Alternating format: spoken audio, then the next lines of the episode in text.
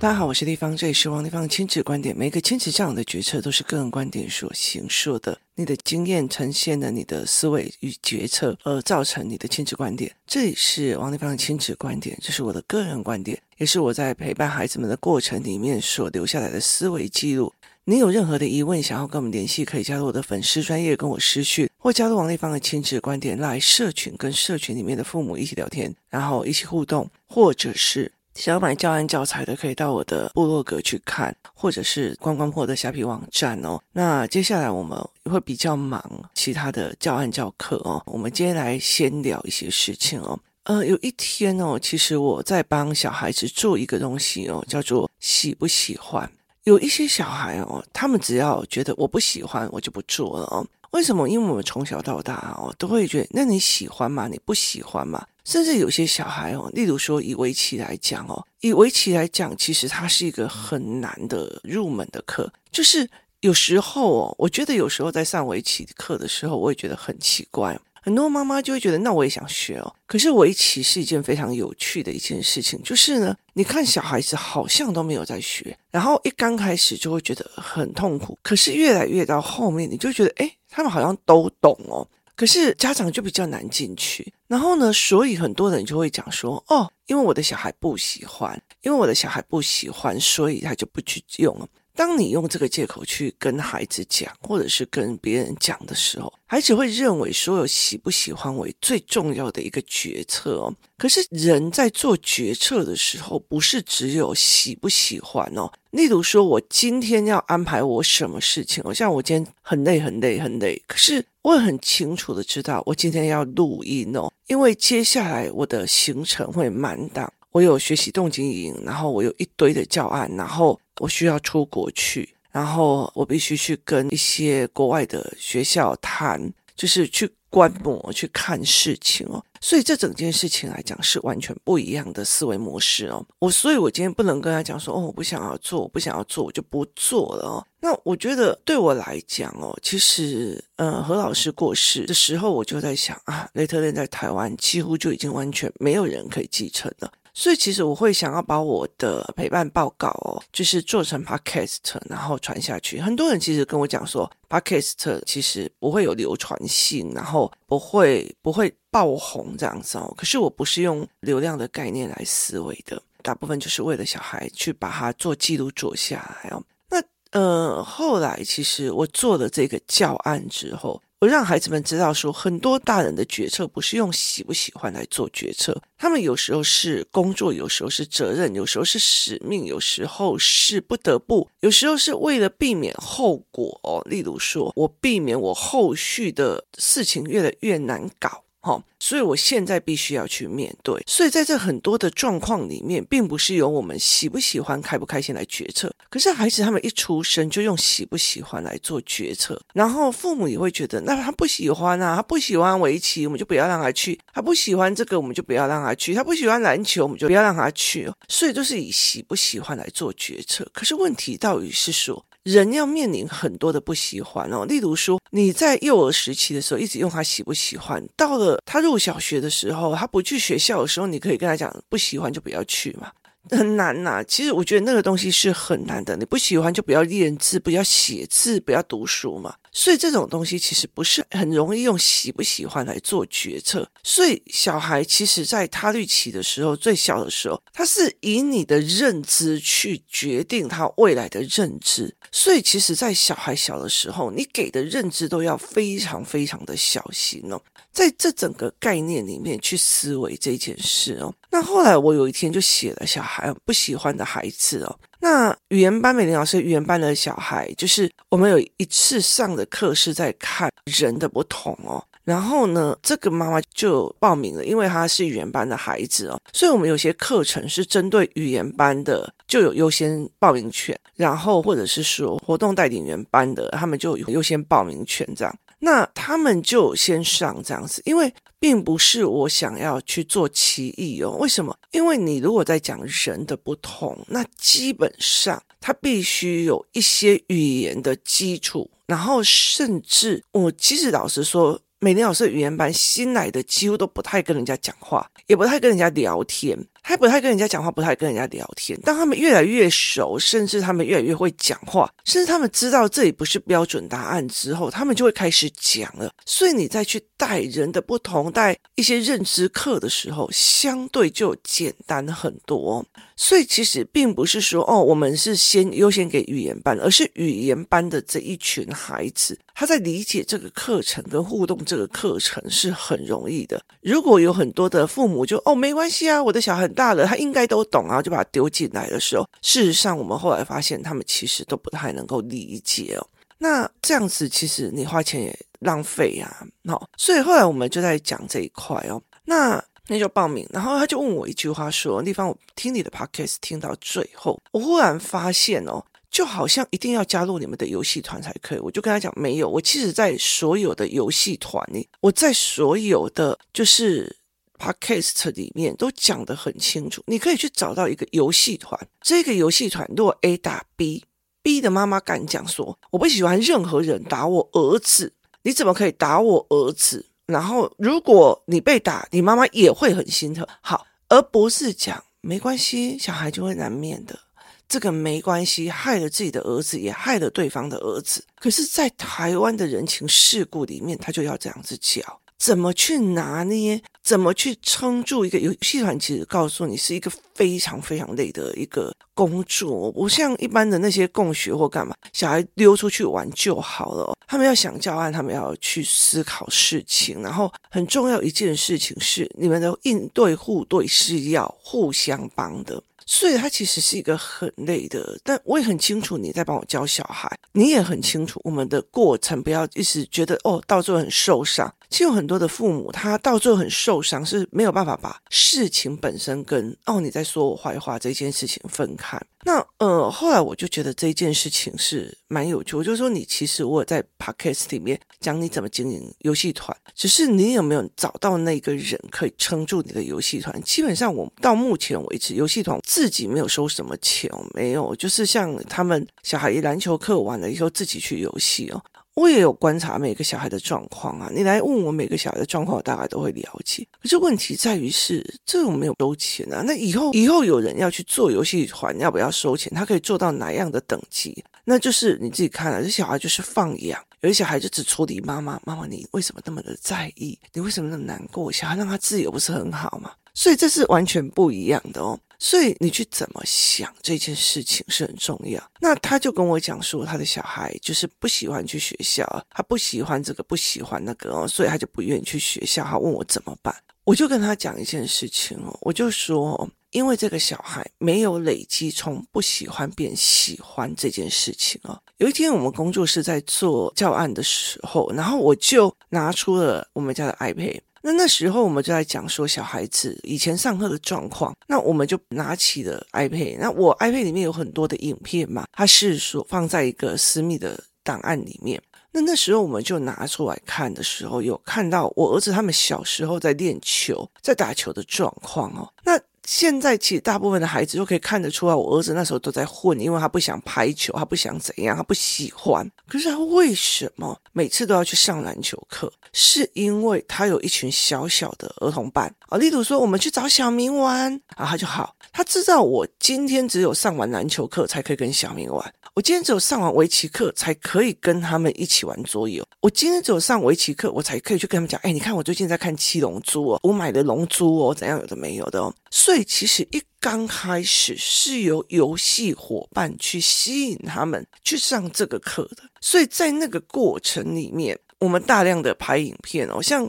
现在比较小班的、的语言班的或围棋下完课以后，他们也是去上篮球课，他们也是拼命的在录影。他们录影的一个很大的状况就是，我一边录影的时候，我未来想要去跟我的孩子讲说：“你看，你那时候你说你不想，我可以阻止你吗？”所以最近我们在看，就是带我儿子来看看他以前学围棋的影片，他们这群小孩学英文的影片，然后学呃篮球的影片。那我就跟他讲，那时候你看你都在混啊，你不想要学啊，你不愿意学啊。可是那个时候我是用什么东西？他其实很清楚，他并不是去学篮球，他很清楚的就是他要去跟小明、小花、小平玩，他要去跟这一群人玩而走出去的。所以当这一群人走出去之后，一直玩玩玩到现在，他们有办法打半场了，他们有办法做三对三斗牛了，他们有办法玩三对三，他们玩出滋味来的时候，你再回头去看当初你很痛苦不喜欢的时候，我就让你停，你现在会不会恨我？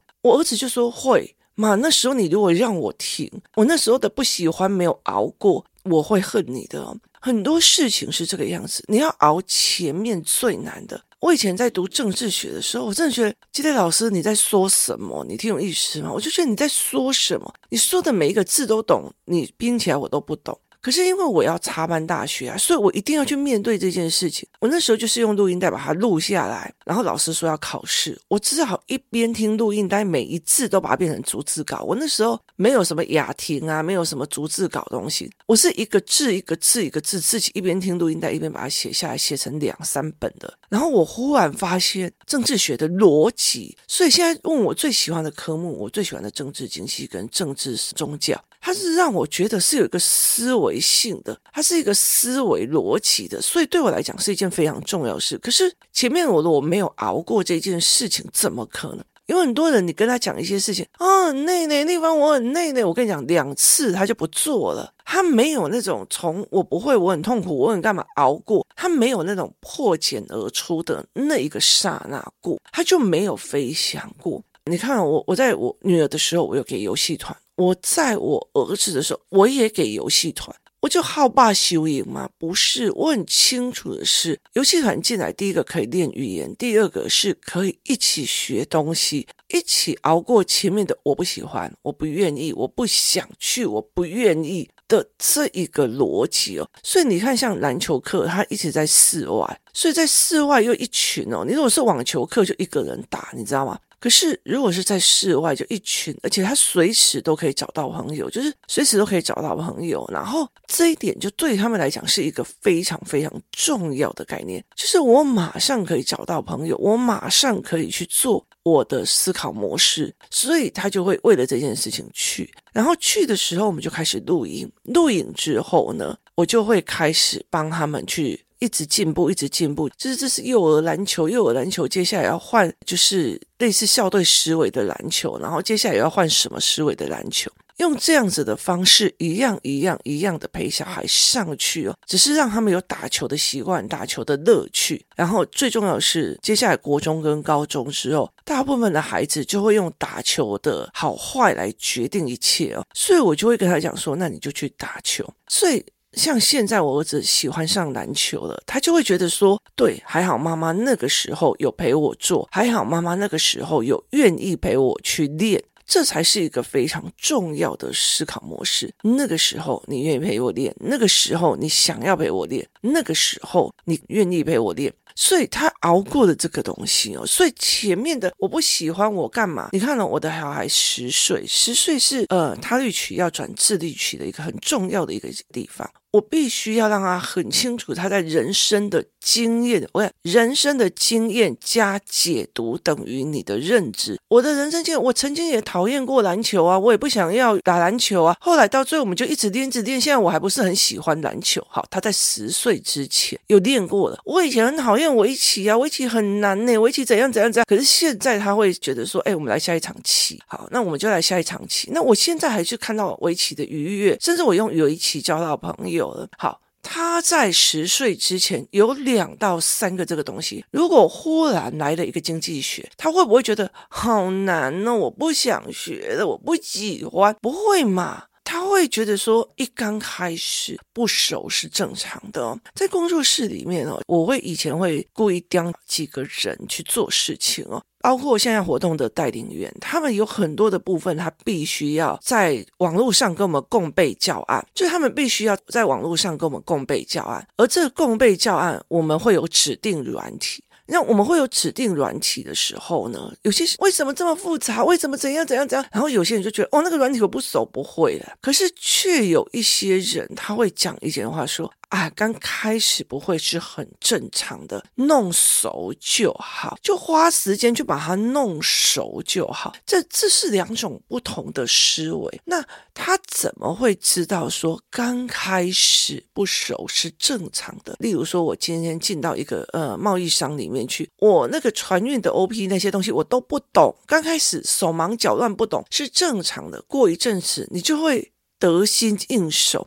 这东西就是你熬过去，然后去尝试一些你没有做过的新的东西。他必须去累加这个经验值，他必须去累加这个经验值，去累加这个思维模式，去累加这个逻辑性，所以他后来才可以越来越上去。来来去去的人很正常，然后或者是说，本来一刚开始在接触一个新的东西，就容易不熟，就容易很痛苦，还没有抓到美感，就很容易痛苦。这很简单啊，例如说，我今天我王丽芳，我会开小客车，那我会开小客车，一刚开始我就很厉害嘛，没有一刚开始我也不熟啊，那我不熟练到熟，是因为我知道一刚开始新手上路，新手。驾驶当然是会不熟，可是我练了多久以后就会成熟。那一刚开始开飞机，你也会怕，也会唰，你听我意思吗？那你开的时速什么三十万公里，那个对你来讲开飞机有什么了不起吗？没有啊，它就已经熟了，熟到你哪个按键在哪个地方，你都很清楚了哦。所以这个东西其实是孩子给认知哦，所以其实在幼儿那段时间是非常非常重要的。所以像工作室他们来。群就是会从语言班，那时候他们篮球要开始分班的时候，我就跟他们讲说，你们去练纠团。于是他们就去练，就是一个一个思考班，一个一个语言班的小孩，你们要不要一起上篮球课？你们要不要一起上什么课？你们要不要上？好，他们自己去纠团，然后自己去找人，然后自己去弄成一组一起上课。那他们就用成一组一起上课。那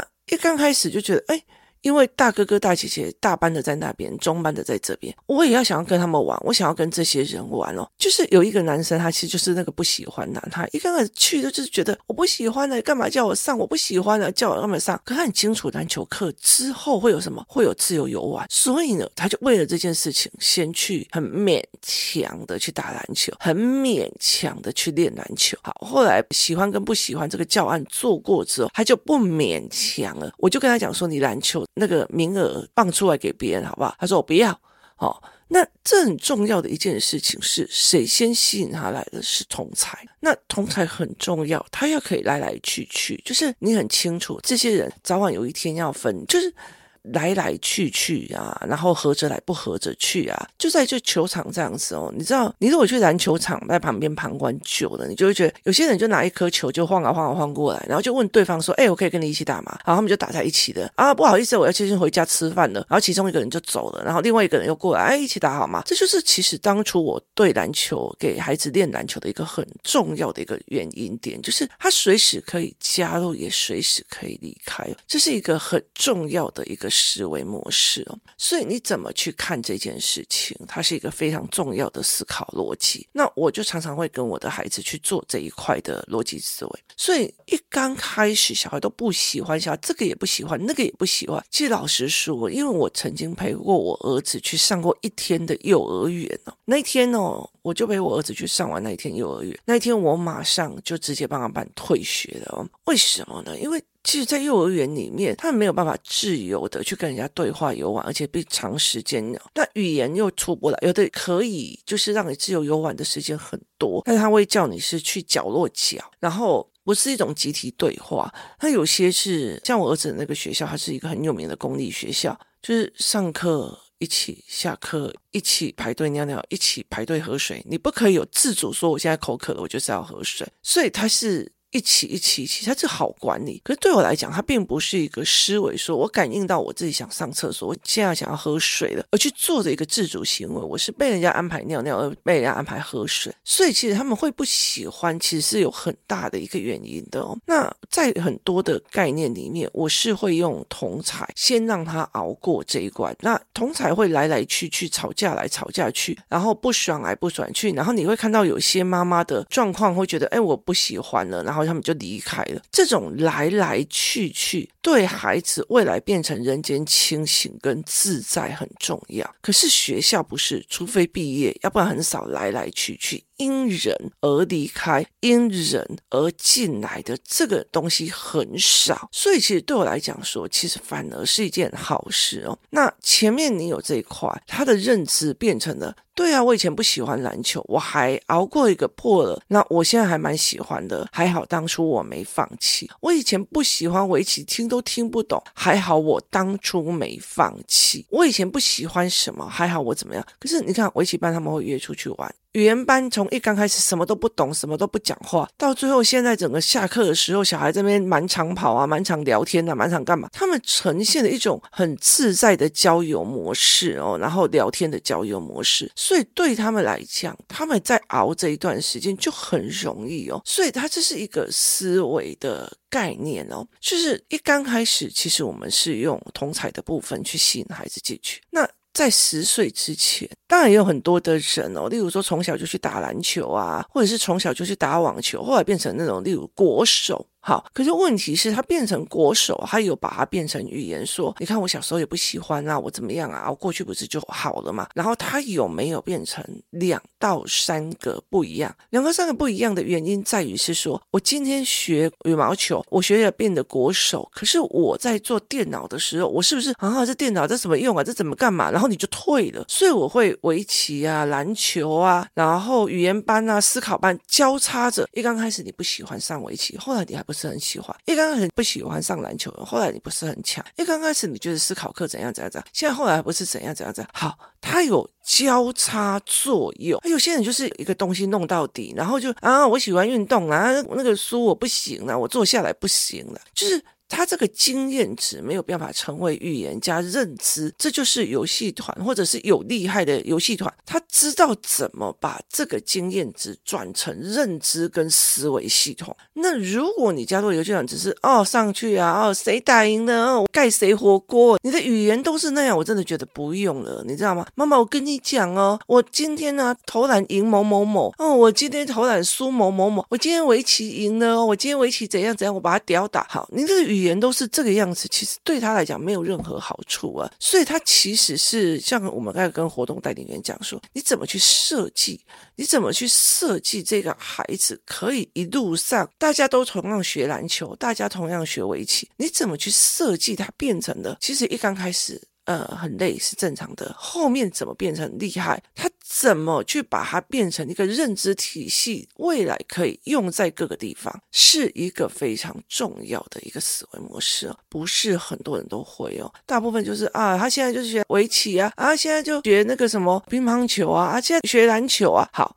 然后呢，到最后他学到的是，我小时候都有学围棋耶，后来我放弃了。为什么？他不是放弃，是因为国中了没时间上。可是他他的认知变成我是放弃。可是有些小孩的认知会变成，你看我小时候那么讨厌，现在我还不是会的。好，所以现在我看到这个学科，我以后一定也是会会。这是一个思维逻辑哦，这是一个最重要的一个思考片段。那你怎么去看这件事情？这才是一个重要的哦，所以有时候我们常会在讲，尤其戏团是这样子，大家互相拉起来，大家互相拉起来，大家互相在做。我的小孩可能是你来上篮球课的一个吸引点，然后你的小孩也可能是我的小孩想要去炫耀的一个吸引点。哦，我今天要拿了一个汪汪队，我今天要去给那个小孩看，他其实是嗯让你去变成这样，然后不知不觉以后他就会了，然后后来之后你必须要把它变成他的认知体系，然后去思。维这件事情，这才是最重要的。这也就是是我在跟活动带里面讲说，怎么去把经验值变成他的认知系统的一个很很大的一个模式啊。那大部分就是哦，我的小孩就是会篮球啊，但现在已经国手了啊，怎么样都没有。跟他是一个国手，可是他为什么他在很多的领域都可以？那有些人就是为什么我好像我只会打篮球，我其他都不会。可是事实上，你看美国的所有的名校，他要的都是曾经熬过体育的。这一关，熬过体育的这一关是从不会到破茧的破茧的那个痛，然后他要的是体育的认知跟压力测耐力的，还有破茧的能力，又可以同时间把认知放在学业跟其他学科能力上的人。那如果只是学体育，如果只是学一个运动，然后他只是背操练、背操练、背操练，没送、没送、没送，操练我只是很强、很强、很吊打你。其实事实上，他去到那样子的学校，他也受不了。这就是不一样的思维模式。要去看懂别人的思维模式，才会知道自己要上的、要学的是什么。孩子的不喜欢，小小孩的不喜欢，很大的原因是用同才团体的。今天谢谢大家的收听，我们明天见。